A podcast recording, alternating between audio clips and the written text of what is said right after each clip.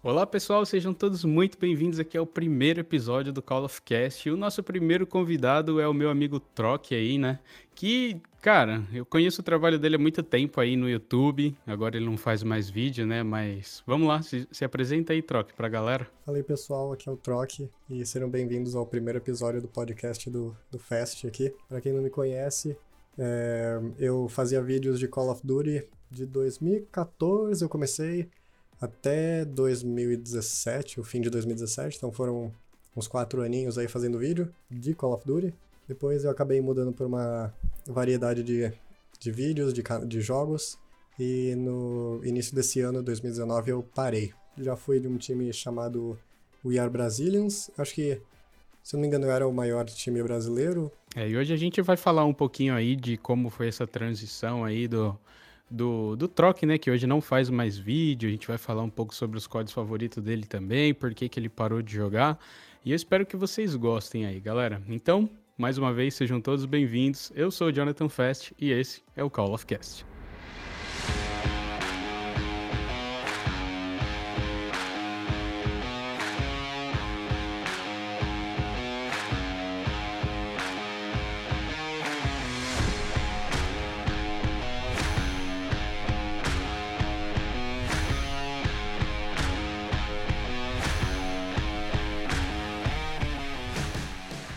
Eu gostei muito do seu áudio, na moral. Pô, valeu, cara. Esse microfone aqui foi um investimento que valeu a pena. Pra eu que queria fazer isso. Tá muito bom. Eu usei um pouco ele na, na live também. E a galera falou que a qualidade realmente é muito boa. Então, hoje a gente vai falar sobre um pouco do sonho, ou até a vontade mesmo, assim, de trabalhar com a internet, né? Seja fazendo live ou vídeos pro YouTube. Eu não foi tão reconhecido assim como o Troc, mas eu já tentei por um tempo fazer vídeos pro, pro YouTube, também baseados em código, eu jogava de sniper também. Mas juntou a preguiça com falta de tempo do trabalho e acabou que eu também desisti de tudo. eu fazia live de Fortnite, de COD, eu acho que até o início do ano passado no YouTube. E aconteceu uma série de coisas na minha vida, eu me mudei de país e tudo mais. Só mudou de país, relaxa. Vendi todos os meus equipamentos e vim para Portugal. Então eu queria saber aí do Troc se, se ele sente falta, se você sente falta, né, de fazer vídeos pro YouTube, o que, que te fez parar de vez, que eu tava até entrando no seu canal antes da gente gravar aqui para dar uma pesquisada, eu vi que você tem vídeos que tipo, tem 30, 50 mil visualizações, mas tem uma até que tá com quase 300 mil views, né?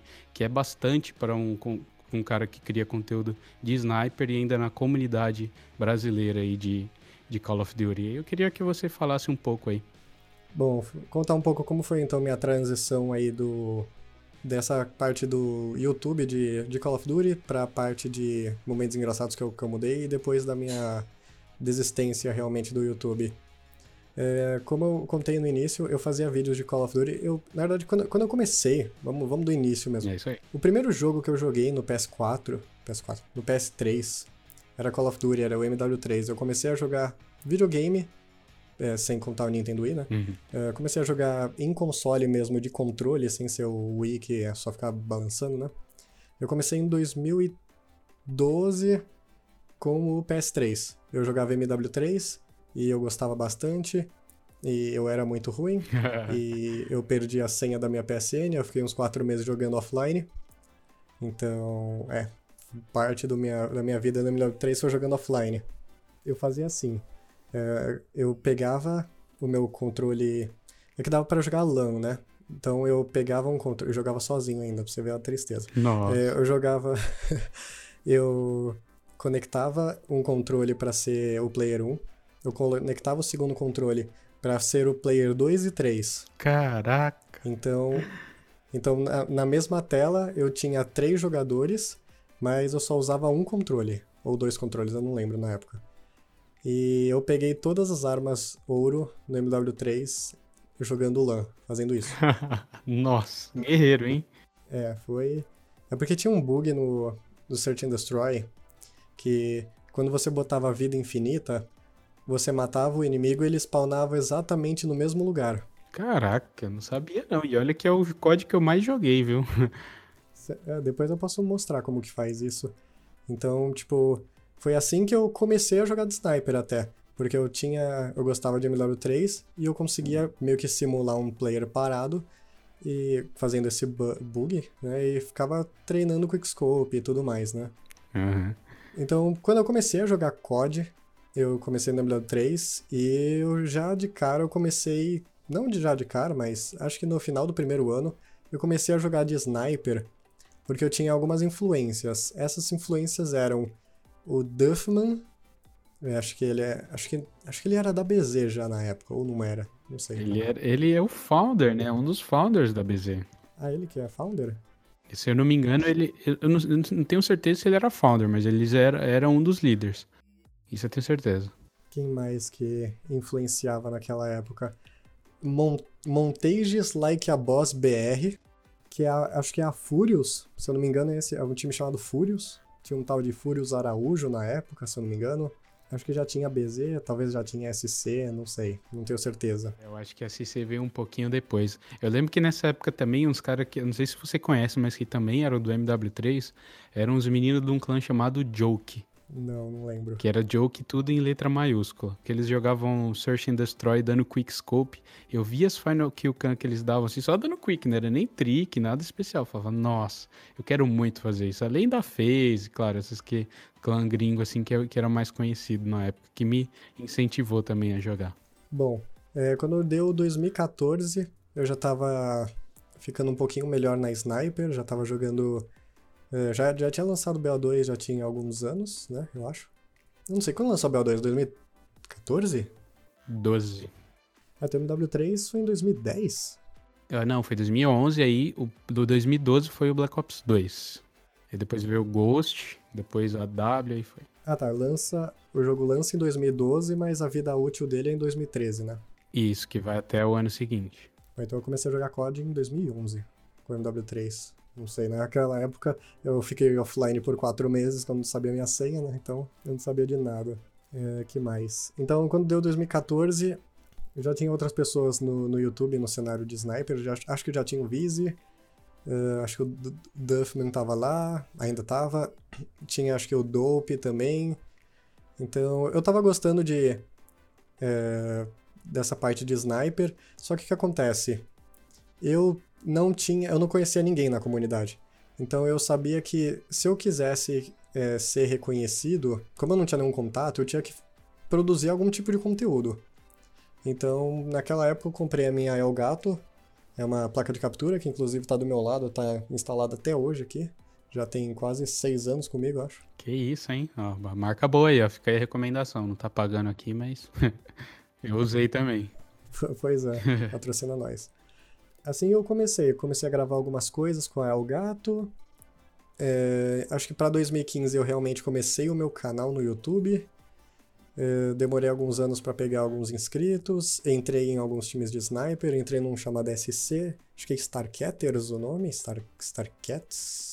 Alguma coisa assim. Só te interromper um pouquinho aqui. Você já começou como El Gato, é isso? Sim, sim. Eu fui direto para o Gato. Não usei nada antes outro nível, né? Porque eu lembro que naquela época, se a, se a galera já tinha placa de captura, que era uma coisa cara, ainda mais para quem morava no Brasil, já era, tipo, um dos requisitos para entrar no clã, só para gra gravar clipe dos outros. Eu lembro que se você não fosse é, bom, eu lembro disso. pelo menos você tem a placa de captura para gravar os, os clipes dos outros caras, né?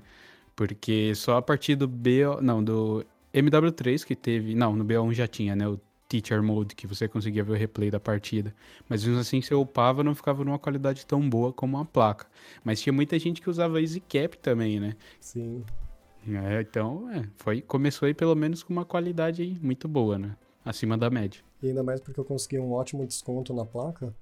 Deu para salvar um dinheirinho aí e até hoje a placa tá aí, funcionando. Olha que beleza, belo investimento, hein? Pois é. E, então, depois que. Depois eu comecei a fazer uns vídeos, fui melhorando o sniper, fui fazendo meus vídeos. Uh, eu decidi virar criador de conteúdo porque eu, eu jogava mesmo para clips e para quem talvez que não quem esteja ouvindo o podcast e não sabe o que são clips, clips são momentos curtos com algum momento legal, algum, algum highlight, né? Então eu inicialmente eu, grava, eu jogava para pegar esses highlights, esses clips. Porém, foi passando o tempo, eu fui perdendo interesse e fui me interessando mais por realmente fazer vídeos, por interação e tudo mais. E a partir daí eu fui fazendo meus vídeos. eu acabei entrando na BZ, fiz uma porrada de vídeos. Eu tenho mais de 100 vídeos pelo time. Caraca, tudo isso. Aí que começou a queda. a queda de vontade, né? a queda do, dos jogadores também no jogo, porque foi pro futuro, né? Tudo contribuiu. Pois é, Call of Duty já não estava muito interessante. Acho que desde que ele começou a ir pro futurismo, eu, eu gostava, eu gostei do AW, eu realmente gostei, achei legal, mas... Eu também, por incrível que pareça. Mas BO, BO3 acho que veio depois, eu não sei. Eu, eu não gostei, comecei a me distanciar e só sobrava jogar BO2. E eu postei um vídeo, eu não sei em qual momento foi, se foi em 2017 foi, na, foi em 2018, que é o meu vídeo mais popular, quase 300 mil views, chamado Eu Sou o Melhor do Mundo, Eu Sou o Melhor Jogador, alguma coisa assim. O que acontece? O vídeo, para quem tem pelo menos 16 anos, percebe que o, o vídeo inteiro é, so, é, é irônico. O, todo momento tem uma ironia. Eu deixo partes no vídeo que eu cortaria normalmente se eu quisesse uma gameplay boa mas eu deixei de propósito. O que acontece? Público de Call of Duty são crianças. Então, essas crianças não entenderam a ironia. E eu, por mais de um ano, fiquei lendo todo dia comentário é, com hate. Com hate, com ódio, com ameaça, durante um ano. Até ameaça? Sim, até ameaça. Nossa. Eu, eu tirei o vídeo do ar é, quando tava na marca de 3 mil comentários. Esse, esse vídeo tava me dando muito inscrito, basicamente. Eu acho que uma parte do hate também que a galera tinha em cima da, da BZ é isso que você comentou agora há pouco, que o público era muito infantil. Claro, alguns conteúdos era. A maioria dos conteúdos eu acho que era mais criado para humor, não era tipo, nossa, vamos jogar bem, vamos grindar aqui para pegar uns clip top, era mais mesmo criação de conteúdo, né? Chegou uma hora que a BZ focava mais nisso, nem tinha tanta montagens mais. Aí outros clãs que eram meio que rivais, entre aspas, da BZ, tipo Ares, SC, na época, que eram mais focadas, né, em, em monteiros e essas coisas assim, pegar clipes e tal. Aí tinha esse hate aí. Aí a galera, a criançada pirava na BZ, né? A cada vídeo você conseguia ler pelo menos uns 10 comentários, ah, como entra na BZ, me põe na BZ ou algo Sim. do tipo. Até hoje eu recebo mensagem perguntando se eu tô na BZ. Inclusive, eu não sei quem que postou no Twitter esses dias que tem gente ah, postando fake news no WhatsApp. Tipo assim, We Are Brazilians, estamos de volta, não sei o quê. E eu falo, mano, a galera viaja, né? É. Pra quem tá ouvindo a gente e conhece, fica tranquilo que a BZ não vai voltar, pessoal. Relaxa. É. Relaxa que não vai voltar. Se for voltar, ela vai voltar de um jeito totalmente diferente, mas se voltar com Call of Duty, não cresce. É, hoje em dia é muito difícil, né, cara? Inclusive a gente vai até falar isso, disso depois, que tem outras pessoas que faziam vídeos junto com a gente lá na BZ e tal, com o mesmo estilo, né, focado em COD, que ainda estão e deram certo. Outros mudaram o rumo, foi para Fortnite e tudo mais, mas a gente vai vai chegar lá. Agora só dando um parênteses aqui, troquem. Eu queria perguntar para você se você acompanha algum podcast, que eu acredito que esse seja o primeiro que você esteja participando, né? E você acompanha algum? Já ouviu falar sobre? Como é que é a sua relação aí? Porque agora eu viciei em podcast de uma tal maneira que eu saio falando para todo mundo sobre. Ah, se você não conhece, meu, ouça tal, tal. Depende do que você gosta, né? Que tem podcast para tudo hoje, para tudo. Bom, muito da hora. Eu não sou muito fã de podcast mas eu acompanho alguns. Eu acompanho um, podcast chamado Misfits, que são um grupo de pessoas. Tem, tem norte-americano, tem neozelandês, tem australiano. E eles fazem muita besteira. E eles contam as histórias de vida, todas as besteiras que eles fazem. E eles passam acho que uma vez por semana. E é hilário, é muito engraçado. Agora eles estão postando também no YouTube tudo, todas as besteiras que eles fazem. E esse é o podcast que eu mais ouvi esse ano, inclusive. Uh, o que que acontece comigo? Eu sou muito. É, como que fala em português? Seasonal? Se, season, saz, sazonal. Sazonal, isso. tipo, eu fico muito. Eu fico por um, um curto período de tempo concentrado num podcast e daí eu abandono por meses, tá ligado? Uhum. Então eu assisti uns 20, 30 episódios desse podcast em, sei lá, uma semana. Aí dali eu larguei. É tipo eu quando conheço uma música nova ou algum álbum novo que eu gosto muito, eu escuto ele até enjoar. Pois é. Isso eu faço com jogos também. Por exemplo, o, o jogo que eu mais tenho horas no, na Steam é American Truck Simulator. Nossa. Então, tipo, quando eu jogo, eu pego, tipo, umas 40, 50 horas. E dali eu fico uns 4 meses sem jogar. Aí quando eu vou jogar, eu pego mais 40, 50 horas e fico mais 4 meses de jogar. É assim. Caramba. É, eu, eu, na minha relação com o podcast, é, eu ouço muito durante o trabalho. Porque assim, como eu sou editor de vídeo e, e designer gráfico, eu passava a escutar muita música. Só que chega uma, uma certo, um certo momento que você enjoa das músicas que você ouve. Um tio meu me apresentou o Nerdcast, que é uma coisa que ele tipo, é super fã, inclusive ele, ele é empresário. E tem é, o nome da empresa dele, tipo, é baseado no Jovem Nerd. Um, ele criou a empresa dele por causa do, do Jovem Nerd, que tem um Nerd Office, se eu não me engano, Bacana. que fala sobre empreendedorismo, essas coisas assim. Então aquilo me chamou a atenção de cara, assim. Aí eu escutei o Nerdcast. A princípio eu achei muito estranho, porque, pô, vou ficar uma hora ouvindo uns caras falando? Não sei. Eu nunca ouvi um podcast tipo, ah, vou deitar na cama e vou ouvir um podcast. Sempre foi, tipo, no trabalho, como eu disse, ou no caminho de trabalho até a faculdade, quando eu estudava, no caso. E assim eu, eu comecei a acompanhar um, um chamado Canal 42, que era a época que eu estava assistindo muitas séries que tinha o Jurandir Filho, que é um pioneiro aí, né? Junto com, com o Jovem Nerd, eu acho que ele é um dos, um dos caras que mais são conhecidos aí, que há mais tempo fazem podcast.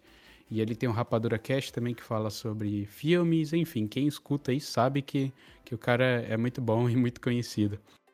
Aí eu comecei a acompanhar também o 99 Vidas, que era que é um também do, do Jurandir Filho, que é só sobre jogos, que eles falam sobre jogos e nostalgia, que são duas coisas assim que eu, que eu gosto muito. Para mim, nostalgia é um dos melhores sentimentos que existem de longe.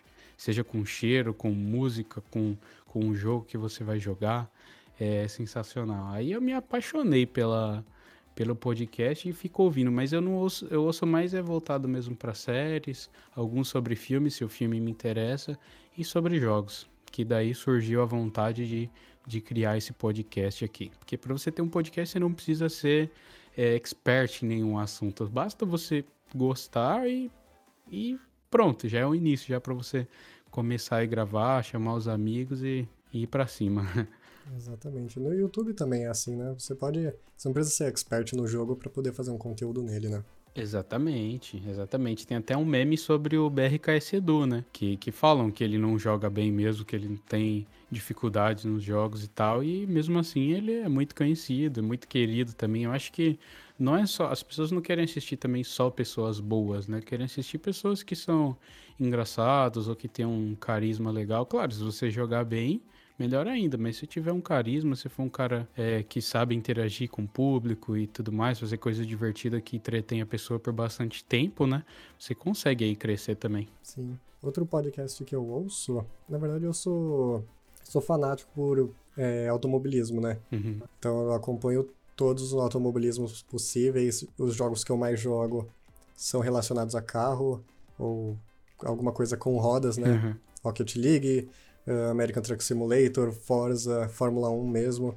Então, qualquer coisa de automobilismo eu gosto. E tem esse podcast chamado.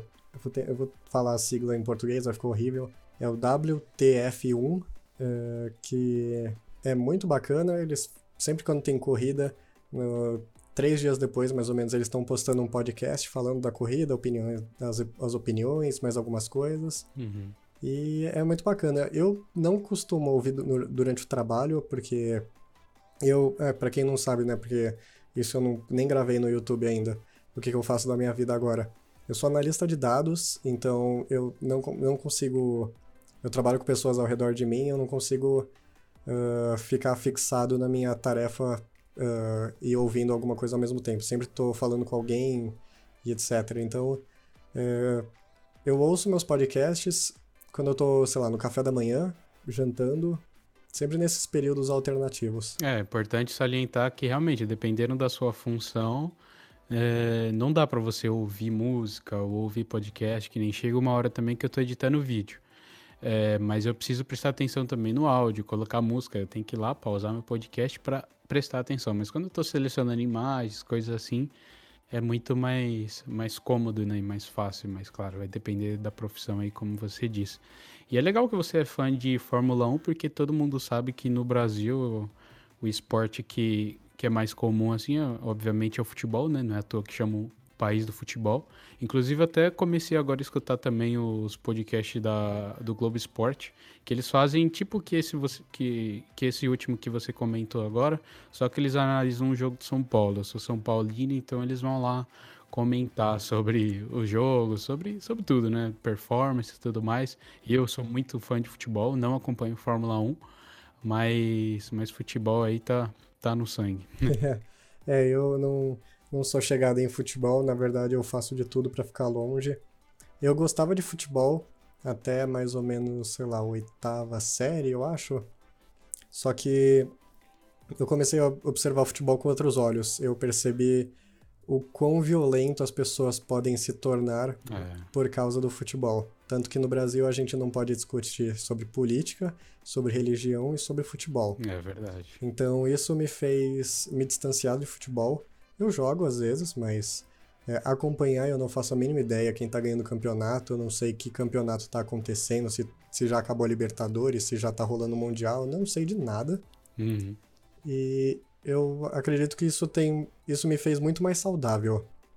Depois que eu abandonei tudo, tudo isso de futebol, deixei para trás. Porque é, se você for levar a sério como as pessoas levam, algumas pessoas levam, isso isso machuca. Sim. E pode machucar a si mesmo, machucar aos outros.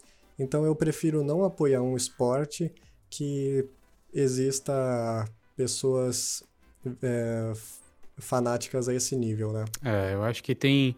Eu não te culpo por não acompanhar, acho que é totalmente plausível.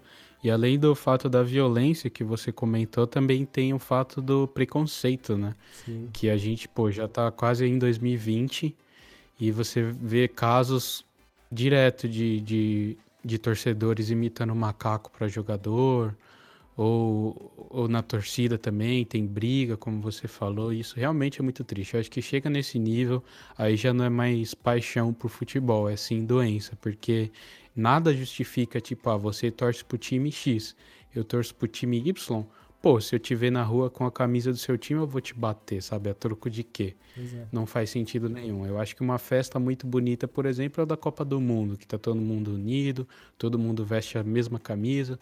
Então acho que é uma coisa assim que, que, que aproxima as pessoas, aproxima as famílias, né? Mas agora em campeonatos estaduais, assim, é realmente muito complicado, cara. Muito complicado mesmo. Pois é. E outra coisa é que por exemplo, você pode ligar a TV para ver a programação, dependendo do canal. É, das 24 horas, uh, 12 horas é só futebol. É verdade. E isso todo dia. E isso para mim é, é inaceitável. Eu não, não aguento ter tanta coisa sobre futebol, sobre o que eu gosto na minha frente. Tanto que eu não acompanho notícias de Fórmula 1 pela TV tem esse podcast que é a minha, uma das minhas poucas fontes de, de notícia, né? Uhum. Então, é, eu consigo me manter saudável sem ter muito conteúdo e também sem faltar conteúdo, né? É, é importante fazer essa média. É, sim, é. E falando, falando também de um país onde eles falam de futebol e tragédia no mesmo bloco, né? Então, é meio estranho. É. é. É porque eu acho que a aproximação das pessoas com o futebol é muito grande por causa que o contato é mais fácil, né? Tipo, se eu sou fã do Cristiano Ronaldo, é muito mais fácil de eu pegar uma bola e tentar jogar, tentar PTK, fazer alguma coisa que ele faz. E diferentemente de outros esportes, né? Como o Fórmula 1, por exemplo. É um, querendo ou não, é um esporte mais elitizado, né? Então, como o Brasil, Sim. não em partes, é um país muito pobre, então as pessoas acabam não tendo acesso a esse tipo, né? Então, as emissoras têm que fazer aquilo que que a maioria gosta, infelizmente, e acaba deixando uma outra parte ali de escanteio. Olha só o trocadilho aí. Não, eu totalmente concordo com você. Fórmula 1 é o esporte mais elitista, elitista do mundo. São bilhões e bilhões de, de dólares investidos por ano E para você entrar na Fórmula 1 como piloto, já são milhões e milhões de dólares de patrocínio. Então, não é qualquer um que pode chegar lá. Na verdade, não, se você considerar que kart já não é uma coisa barata, então eu não culpo que é, esportes a motor não seja uma coisa tão popular na, na televisão. Sim. Eu acho normal isso, na verdade, que, que falte esse tipo de conteúdo. Mas, assim, outros esportes, talvez como vôlei, poderiam aparecer muito mais do que aparecem. Basquete.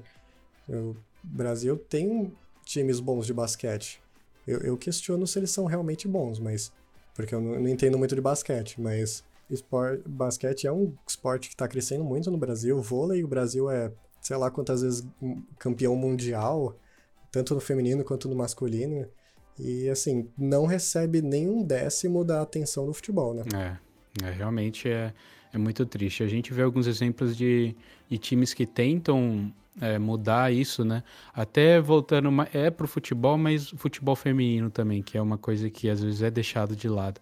Então, às vezes, muitos times oferecem entrada gratuita para você ver as meninas jogando lá um campeonato e tal. Isso são coisas que acabam incentivando, né? Mas é isso que você falou, concordo completamente também. Tem outros esportes que, que acabam sendo deixados de lado. E você falou aí do, dessa quantidade absurda de futebol que tem na tela. Não sei se você viu também, mas o tanto que a Globo e grandes emissoras cobriram o título do Flamengo da Libertadores. Acredito que mesmo quem está ouvindo esse podcast e não gosta de futebol, com certeza viu uma outra coisa, uma ou outra coisa sobre o Flamengo.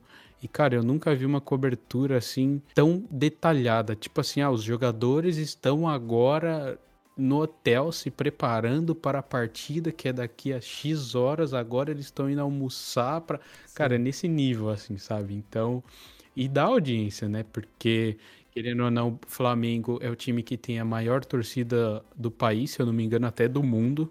Não, não, não tenho certeza, mas eu acho que sim. Então, cara, dá, dá audiência, né? Então as emissoras acabam é, apelando mesmo. Sim, então as emissoras precisam fazer o que o que dá dinheiro, na verdade, né? É. Então se se o Big Brother tá dando, tá dando audiência, vamos criar nosso A Fazenda aqui. se o programa da Ana Maria Braga tá, tá dando sucesso, vamos fazer o nosso aqui. Sei lá, tô usando padrão Globo porque normalmente. Sim, sim. Porque, sei lá, eu conheço os programas da Globo. É que eu também nem acompanho TV, na verdade. Então, se eu, se eu falar que eu não acompanhei nada do Flamengo, eu, eu, só vi os gols. Uhum. Que isso foi inevitável, mas uh, as notícias referentes ao título e tudo mais eu não cheguei a ver. A Globo perdeu meu, meu interesse quando tiraram a TV Globinho ali. Parece clichê, mas não, mas não é não. A Fátima Bernardes tinha que ficar lá no Jornal Nacional e deixar a nossa TV Globinho em paz. Agora voltando aqui um pouquinho mais pro COD, ó, como eu falei para vocês aí, queridos ouvintes, antes que alguém esteja se questionando, pô, os caras estão falando de tudo, cadê o COD? É aquilo que eu falei para vocês. Aqui é, é um podcast sobre COD, mas é muito mais do que isso. Então a gente vai falar sobre muitos assuntos aí da vida, mas agora a gente vai voltar pro COD um pouquinho.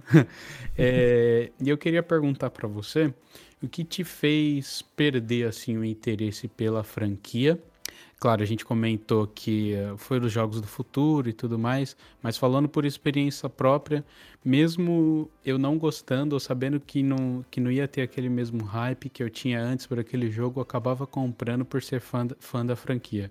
Aí eu jogava por um tempo e deixava de escanteio, como foi o caso que você aí falou do Black Ops 3. O multiplayer do Black Ops 3 eu joguei, sei lá, acho que até o quarto ou quinto prestígio, que é bastante tempo até, mas o que me fez ficar mais jogando é por causa do modo zombies, por exemplo. É quase um jogo à parte, né, cara? Que é muito, muito, muito bom. E para mim, de longe, o do BO3 foi meu favorito, assim. Acho que do BO1 e do BO3 são os melhores zombies aí, na minha opinião. Mas aí eu queria ver de você, se você até qual código você comprou e o que, que te fez perder o interesse pela franquia. Meu, eu, vou falar todos os códigos que eu comprei, porque não foram muitos, né? Uhum. Então, eu comecei no MW3, eu, eu joguei, comprei o BO2, uh, gostei. Então, esses dois primeiros cores foram, são os meus favoritos, né? Uhum. MW3 porque ele é o primeiro e tinha muita coisa divertida, grandes memórias. Infected era um jogo, meu, meu, um dos meus modos favoritos. A War Nothing, Gun Game. Sim. Tinha muita coisa bacana. Depois eu fui pro BO2. Depois do BO2 lançou Ghosts. Foi no período em que estava transicionando da, da velha geração para a atual geração, né? E eu não tinha o console novo, então eu não comprei o Ghosts porque não achei que minha experiência seria tão boa. Uhum. Depois eu, eu migrei pro Xbox One, uhum. comprei o AW pra velha geração, porque eu gostei. Nossa, eu também. Mas eu não fiz pré-venda, eu comprei uns três dias depois porque eu gostei. Depois lançou o BO3, aí eu já tava na nova geração, não gostei do jogo. Eu, eu, eu joguei até tipo nível 40 no multiplayer. Não gostei. É, que mais? Porque eu jogava de sniper e não tinha aim assist, né? Então, sai, sai fora. Uhum. É, não cheguei a jogar o Ghost, o, o, o Zombies do BO3 ainda. Nunca toquei no, no, no Zombies, pra você ter uma noção. Caraca. Depois do BO3 veio o IW junto com o MWR. Eu comprei o IW por causa do MWR. Eu acabei de. Eu descobri semana passada que eu tenho um código de camuflagem da pré-venda para desbloquear até hoje, que eu não usei. Nossa! Pois é. Aí ele tá aqui em cima do Xbox pro, pro dia que eu ligar o Xbox eu entrar na loja e pegar a camuflagem. Mas mesmo assim, eu não, nunca. Eu tô no nível 1 no, no IW. Caraca, esse de longe para mim é o pior COD da história. Esse eu devo ter chegado no level 20 assim e nunca mais toquei. Eu comprei por causa do Modern Warfare Remaster, né, que é a remasterização aí do Call of Duty 4, que é o divisor de águas aí dos FPS, né, né querido por muitos. E eu fiquei meio que quase na mesma pegada que você, mas eu fiz a pré-venda de COD até o Ghost. Depois do Ghost, o AW, por mais que muita gente não gostou, eu consegui me divertir bastante naquele jogo. É, eu entendo que todo mundo muita gente não gosta dele por causa da movimentação, mas levando para o lado aí que foi o primeiro código que foi para levou assim para o futuro meio distante, né, com aquelas exosuits e tal. Uhum. Então a gente tem que relevar isso, né? Mas eu consegui me divertir bastante naquele jogo com os meus amigos. Mas daí, a partir daí, eu já não jogava de sniper, não. Era pegar o, o DNA Bomb lá, que é tipo a Moab daquele jogo. Sim. Aí eu consegui me divertir. Assim no Ghost também. Como nessa época não tinha placa de captura e o Ghost não veio com o Teacher Mode, né? Que é o cinema aí do BO2. É, aí era só pegar a bomba lá, que eu até esqueci o nome da bomba do Ghost, como é que era. Nuke? não sei. É, era tipo um Nuke.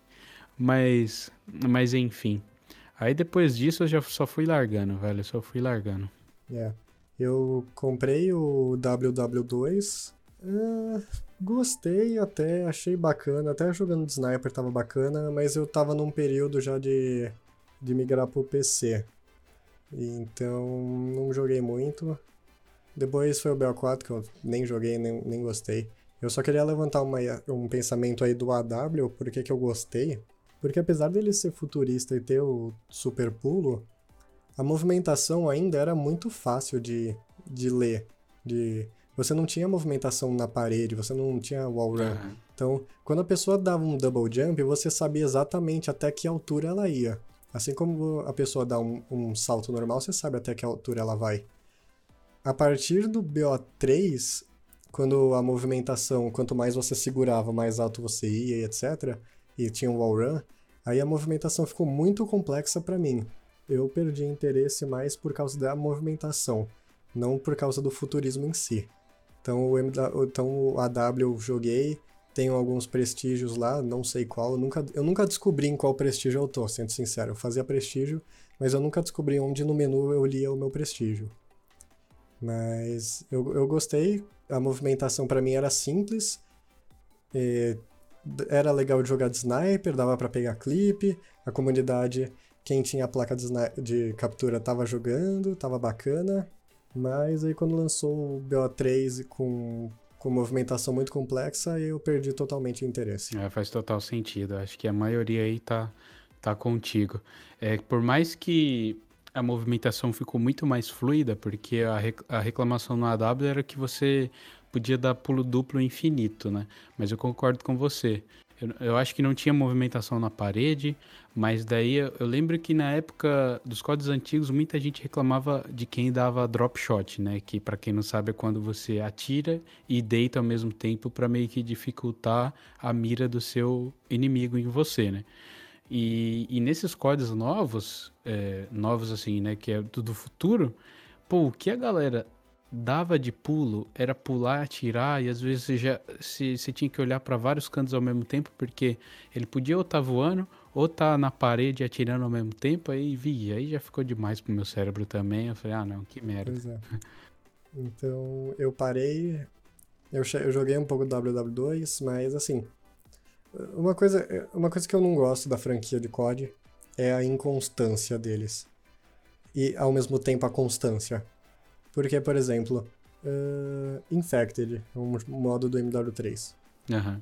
Todo mundo gostava, todo mundo jogou, todo mundo se divertia. Quem era ruim podia pegar Moab, quem, quem gostava de jogar de faquinha conseguia jogar Story Knife bem alto e acertar. Era bem bacana.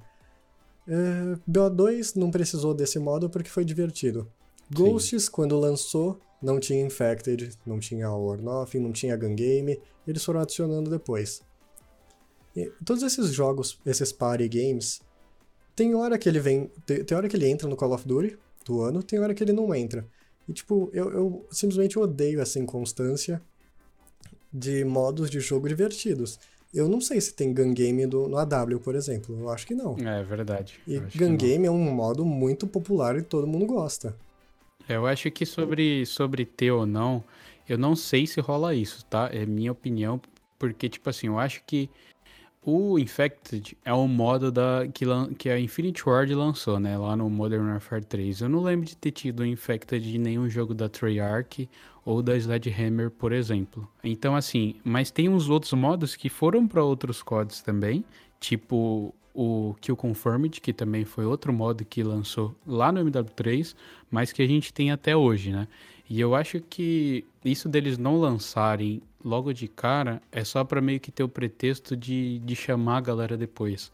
Tipo assim, ah, acabou o hype do COD, tipo, passa duas semanas, a galera já, já maratonou lá, jogou bastante. Pô, então vamos lançar ali um On The Chamber, que é aquele modo lá que só tinha um, um tiro na, na pistolinha. Nossa, eu adorava. Eu adorava também. também, era muito, muito bom, você tinha que ter uma mira muito boa. Aí vamos lançar o Infected, que é um modo que todo mundo gosta, entendeu?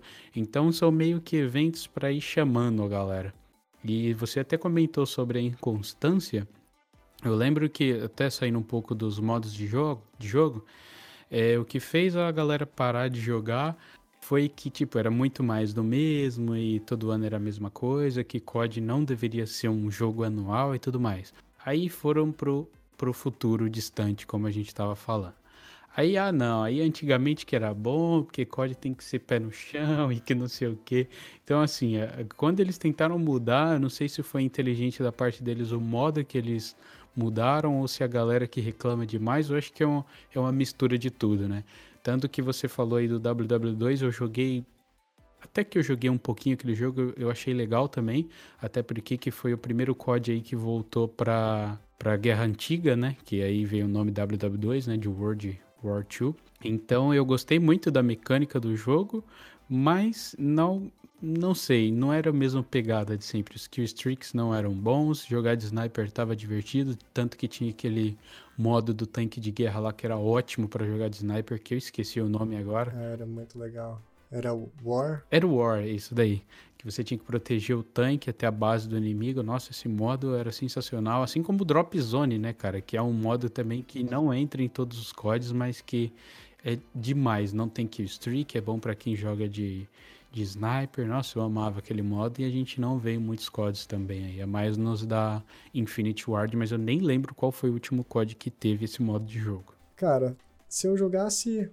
Se tivesse, sei lá, um gun game no World War 2, eu teria jogado lá. Teria curtido bastante.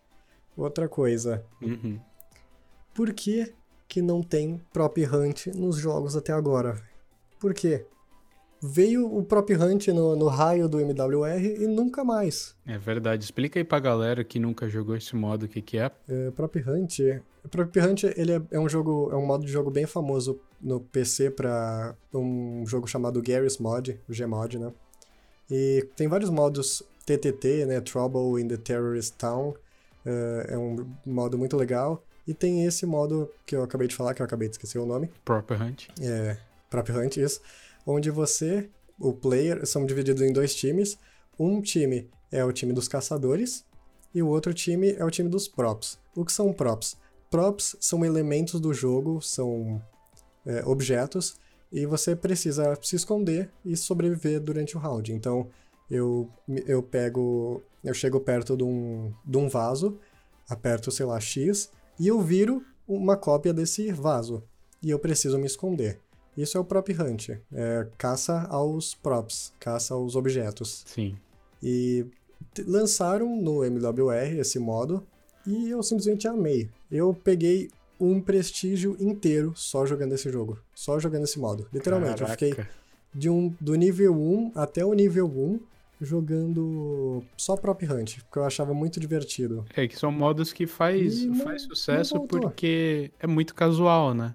Então, assim, Sim. não é todo mundo que tá lá que quer pegar 50 kills e morrer só duas, pegar Double Moab ou algo do tipo, sabe? Sim. Eu joguei esse modo no WW2, foi o único que eu joguei. Minto, joguei no Modern Fairy Master também, que, que chega, eu acho que no finalzinho da vida útil dele, eles lançaram esse modo, se eu não me engano.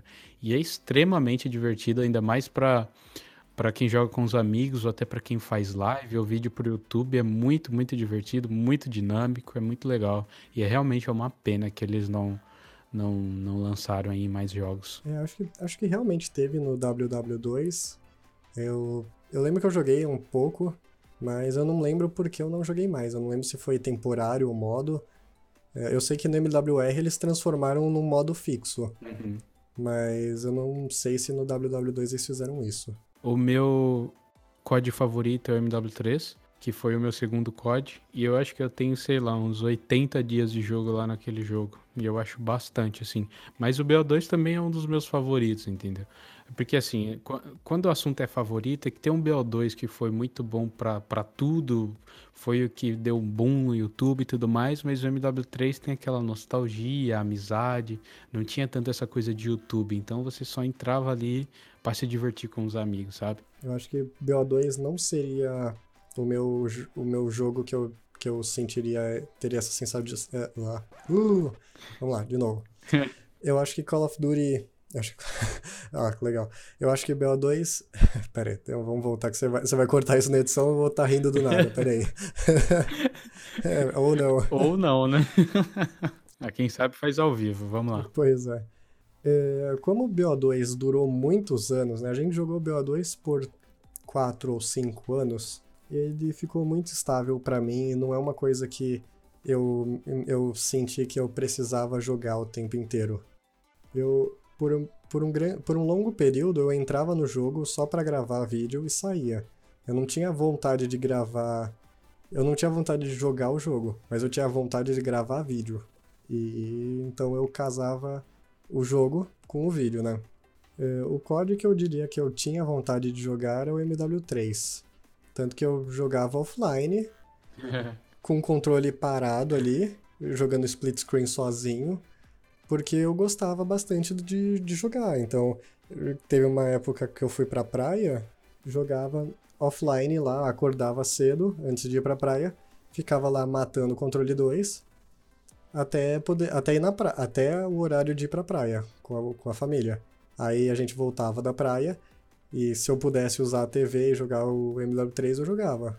Se não, eu assistia a TV com a família, mas em, então, naquela época eu voltava da escola e eu tinha vontade de jogar o jogo. Eu jogava na sala ainda, não jogava no meu quarto. Uhum. Então, acho que a época que eu mais tinha vontade de jogar o COD foi no meu primeiro ano, que foi no MW3. Legal, é de longe é o que eu tenho mais saudade também. Além do fato de eu ter feito as amizades que eu, que eu tenho até hoje. É o que eu mais me diverti. Putz, que saudade desse jogo. É uma pena também que você entra. É muito difícil jogar hoje em dia, né? O multiplayer. Porque você entra lá ou tem muito hacker ou não tem sala para jogar. Então, é, exatamente. Quem aproveitou aquela época, nossa, cara, tenho certeza que, que não se arrepende, assim. Eu lembro jogando no MW3, aí chegando no dia seguinte na escola, comentando, nossa, eu peguei um. Peguei um double kill de bazuca lá e peguei mais, mais 40 de assistência atirando no corredor lá na lockdown, não sei o que. Nossa, eu peguei a Type, eu desbloqueei a Type 95, já tô chegando no ACOG, não sei o que. e meus amigos que jogavam mais, COD há mais tempo, tipo, ah, peguei o Moab, tá ligado? É, é um fato isso. curioso. Fato curioso que eu nunca peguei Moab na minha vida. Sério? Sem ser infected, né? Sem ser infected. Ah, sim, é. Que é meio difícil. Você pegava aquela. um mapa bom, tipo Seattle lá do MW3, com a Type 95 ou FMG9 Akimbo não tem quem nunca pegou Moab desse jeito. Putz. Pois é. Ou até mesmo. Nossa, que eu não lembro o nome das armas. Mas é. Type 95 Cietown, você ficava em cima da ponte. Exatamente. Muito Tinha um, bom. a PP90 também, que era muito boa. Quando você tava com a Specialist, meu Deus do céu. Sim. Extremamente forte, né? Naquele... Ou ficar com com a FMG9 Akimbo em cima do avião. Na terminal. na terminal. Nossa, era muito bom. É verdade. Mas tirando isso, eu nunca peguei Moab, nunca peguei nuclear. Eu já morri duas vezes no 22, um, no 22, no 28, e uma delas foi de sniper. Caraca. Eu vou até tocar um Hello Darkness My Old Friend nessa parte aqui no podcast. I've come to talk with you again. Because a vision softly creeping. Caraca, é nuclear eu peguei bem poucos também. Se for uns três, foi muito. Mas nunca me chamou a atenção só você ter uma medalha. Porque eu acho que o legal do Moab era você soltar, ouvir aquele barulhinho e depois Sim, ouvir a, a explosão. Né? É a contagem, exatamente, cara. Exatamente. Nessa época não tinha muito de. Isso tinha muito no Ghosts, de você contar quantos. Caramba, eu preciso pesquisar aqui qual que é o nome da Moab do Ghost. Espera aí.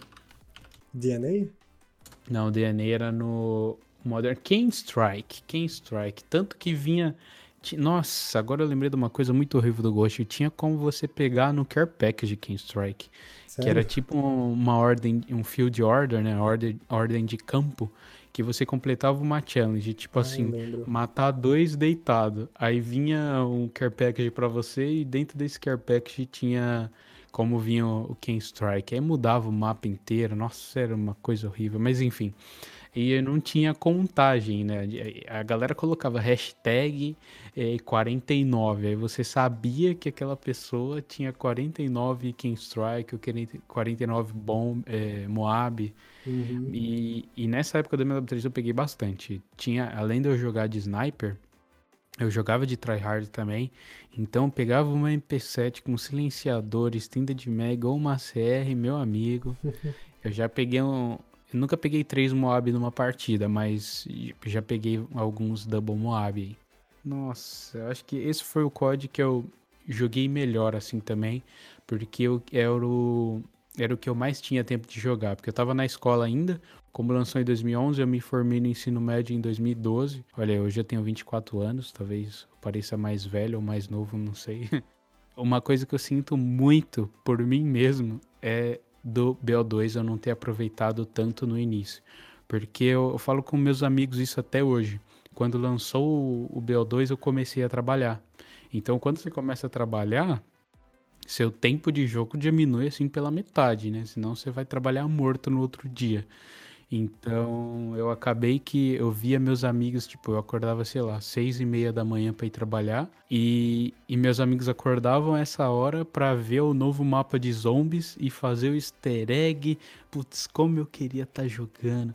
Então acabei que eu joguei bastante, claro, no BO2 no início, mas não aproveitei tanto quanto os meus amigos que eram mais novos do que eu, infelizmente. Eu lembro que eu tinha um PC, foi um dos meus primeiros computadores. E eu jogava o Need for Speed Underground 1 nele. Inclusive, o meu primo zerou no computador dele, que era pior do que o meu, e sem brincadeira. Eu acho que ele jogava assim a um 7 frames por segundo.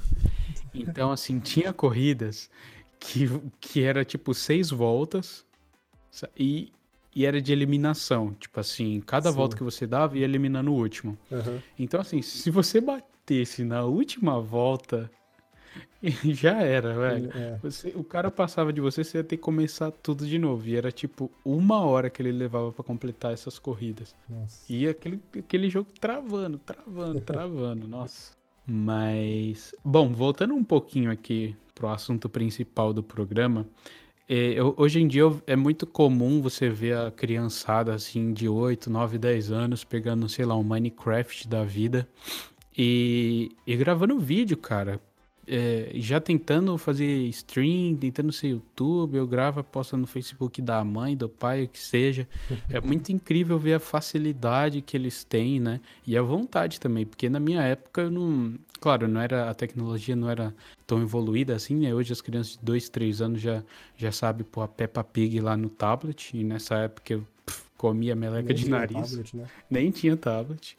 O mais perto disso era um, um tipo um. Era, era, não era um tablet, mas era um que você ficava girando dois botãozinhos para fazer um desenho na tela. Eu não, não sei o nome desse brinquedo, mas, mas enfim. E na minha época também tinha muito preconceito que videogame era coisa de nerd ou coisa de criança. E hoje em dia a gente vê o bom que é, né? É uma indústria que já move mais dinheiro do que cinema. Sim. Tem produções que tem tramas que, tipo The Last of Us, que é o melhor jogo que eu joguei na minha vida. É coisa de cinema, é coisa de você se importar com os personagens, sabe? É, é além do tempo e da produção, atores, é, é uma é uma coisa muito, muito, muito bem feita mesmo.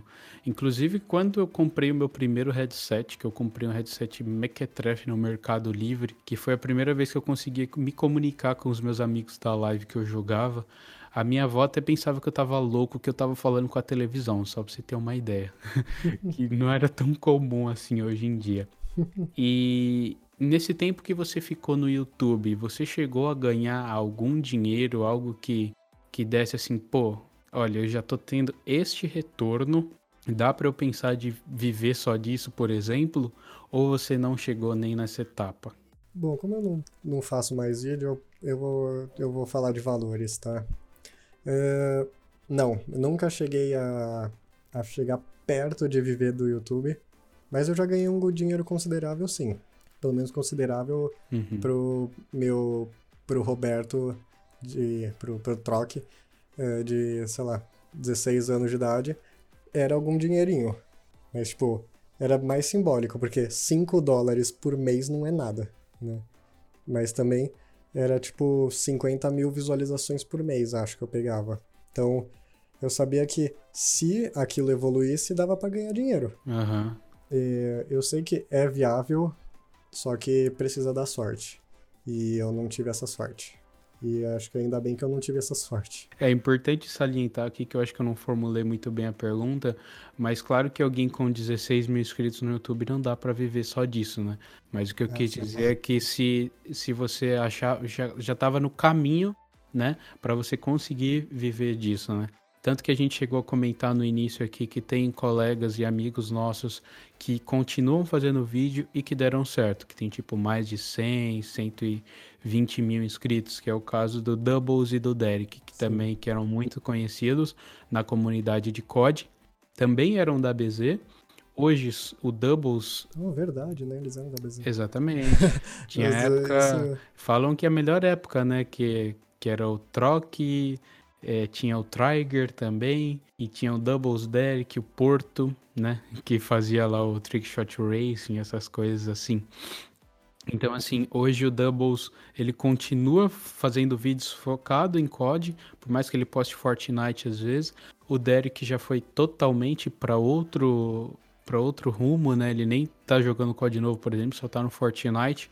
Tanto que o Fortnite é outro jogo também que revolucionou a indústria dos videogames em diversos sentidos. Uhum. Eu não sei se você chegou a jogar ou acompanhar alguma coisa do jogo. Eu lembro que você gravou algum vi um vídeo ou outro sobre momentos engraçados no Fortnite, né?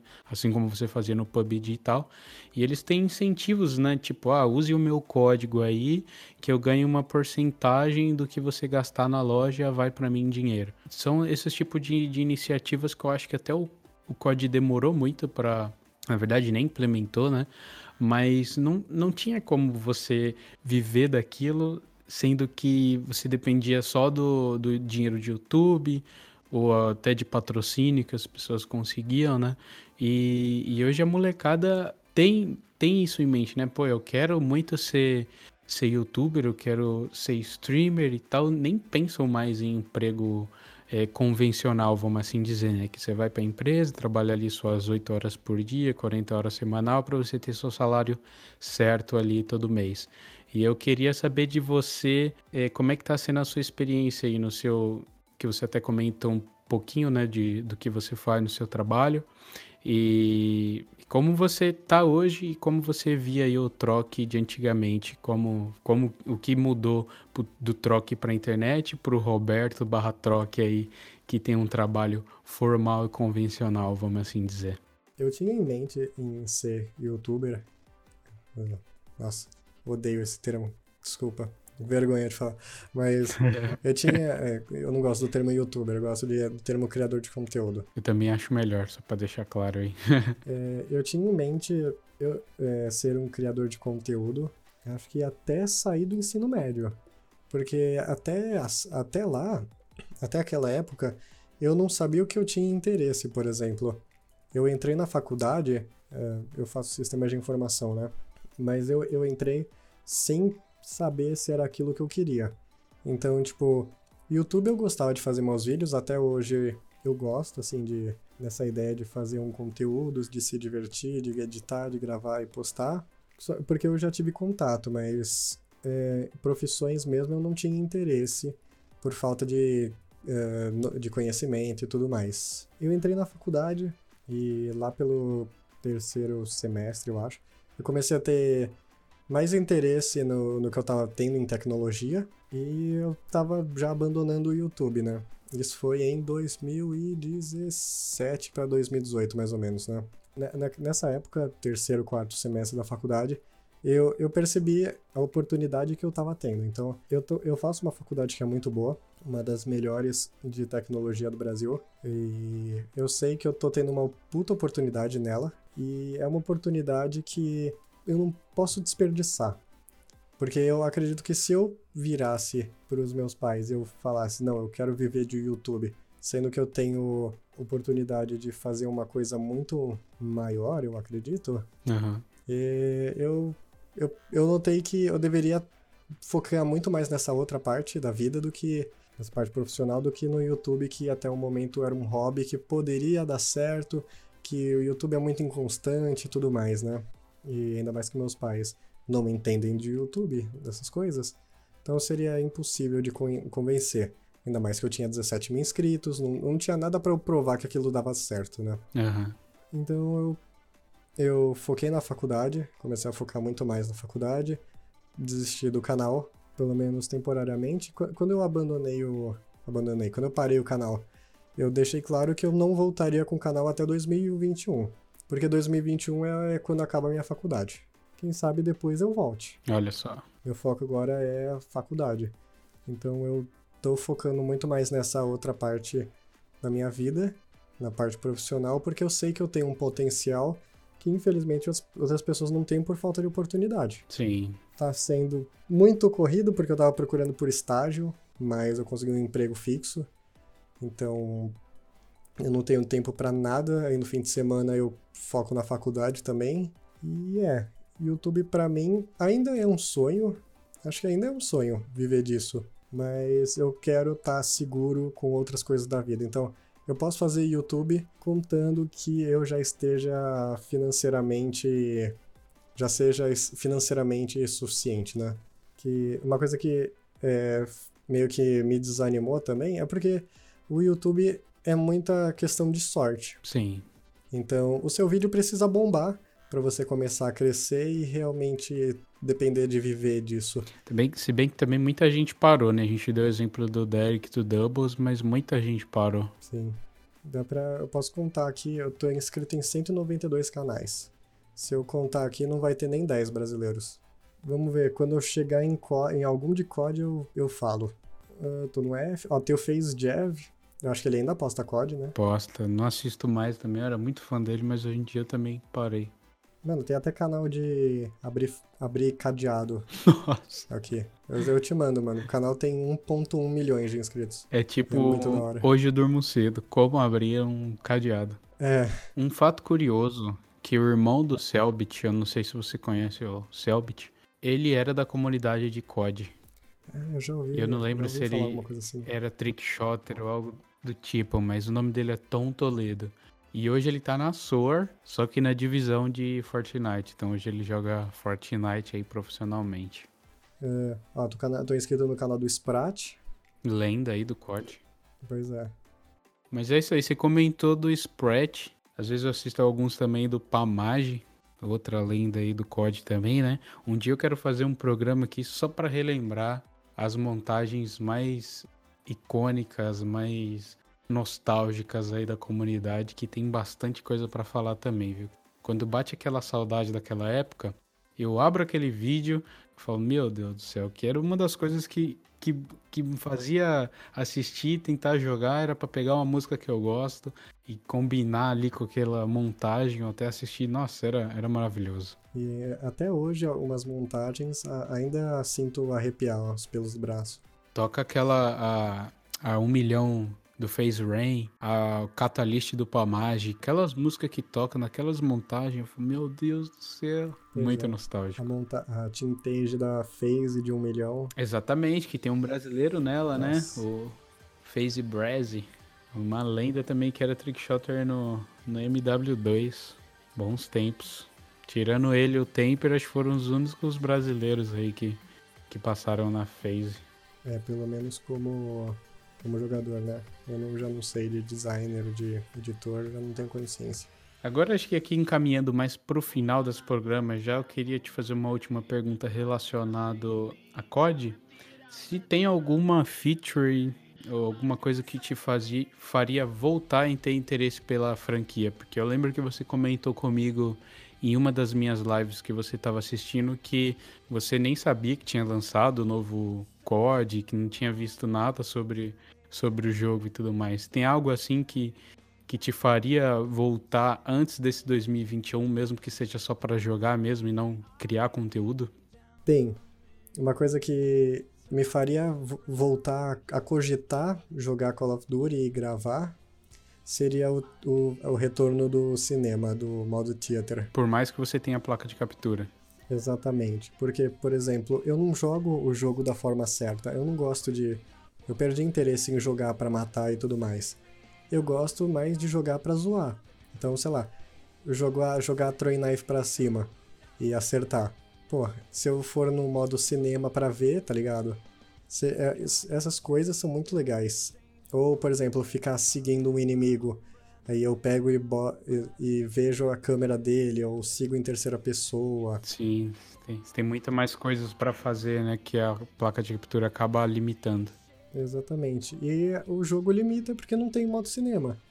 Então, o BO2 era bom porque tinha modo cinema, tinha todos os modos legais, o jogo era bom, dava pra gravar. Quem quem gostava de sniper jogava de sniper, quem gostava de pub stomp jogava pra, pra pegar nuclear e tal.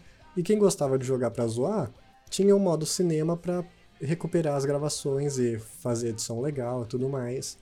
Só que eles tiram, eles simplesmente tiram no Call of Duty isso. Eu não entendo.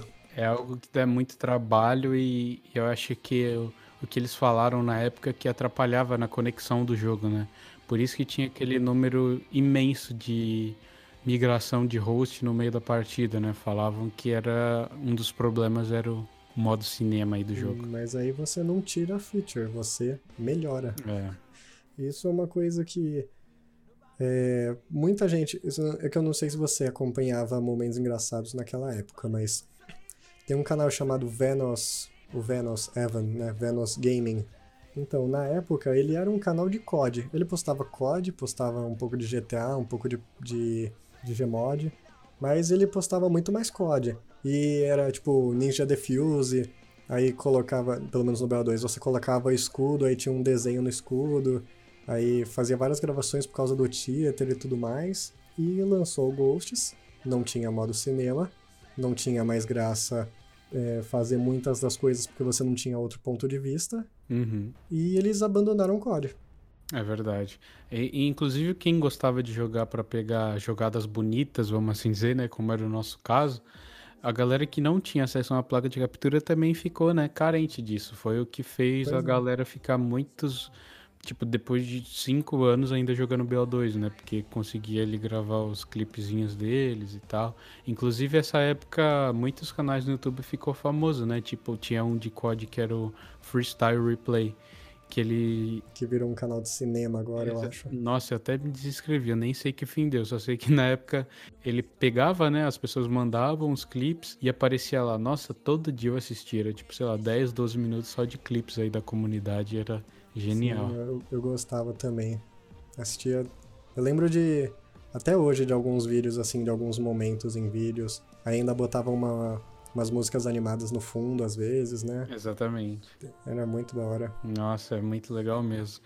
Bom, gente, eu acho que é isso então, né? Estamos aí com um pouquinho mais de uma hora e meia de gravação. Passou extremamente rápido, não sei se pro troque também. Muito rápido. Mas foi um papo agradável, acho que para um primeiro episódio, pô, não poderia ter convidado alguém melhor, sinceramente. Tanto que eu tive o privilégio de conhecer o troque pessoalmente também, até os Você pais dele. Casa, né? Exatamente, a gente foi para BGS junto, ele me deu uma carona, inclusive acabei descobrindo que ele era praticamente o meu vizinho, né, quando eu morava no Brasil ali. Sim. A minha casa era tipo uns 10 minutos da casa dele. Falei, nossa, que mundo pequeno. Acompanhava ele no YouTube, a gente falava às vezes assim no Twitter, e o cara morava tipo a 10 minutos de mim eu não fazia a menor ideia. Pois é. Então, você tem mais alguma coisa aí que você queira falar aí? É, se inscrevam aí no meu canal, galera. Vou voltar com o canal. Não, tô brincando, mas.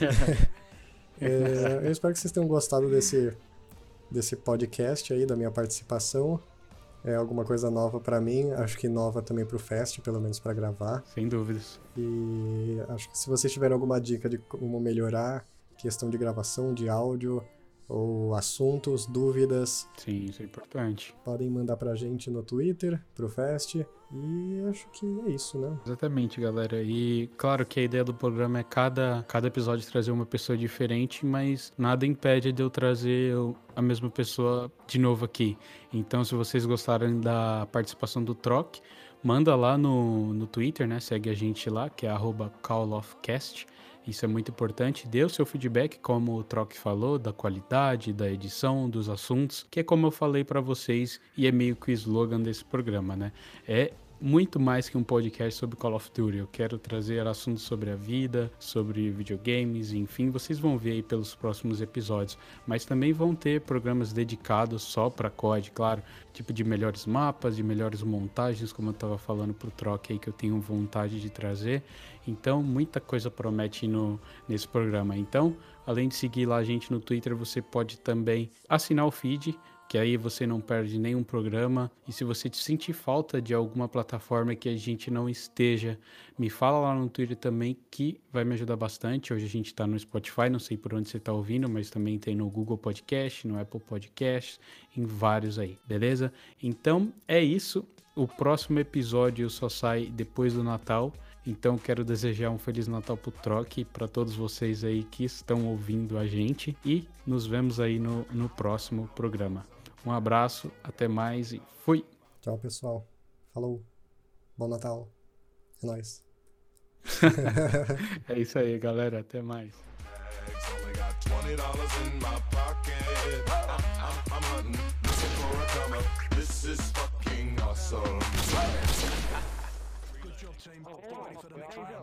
on him. Zazo, Zazo, Zazo, Zazo, Zazo, Zazo. Good oh my night. God. No, who's in the game? I know who's in the game. Oh my God, who's in the game?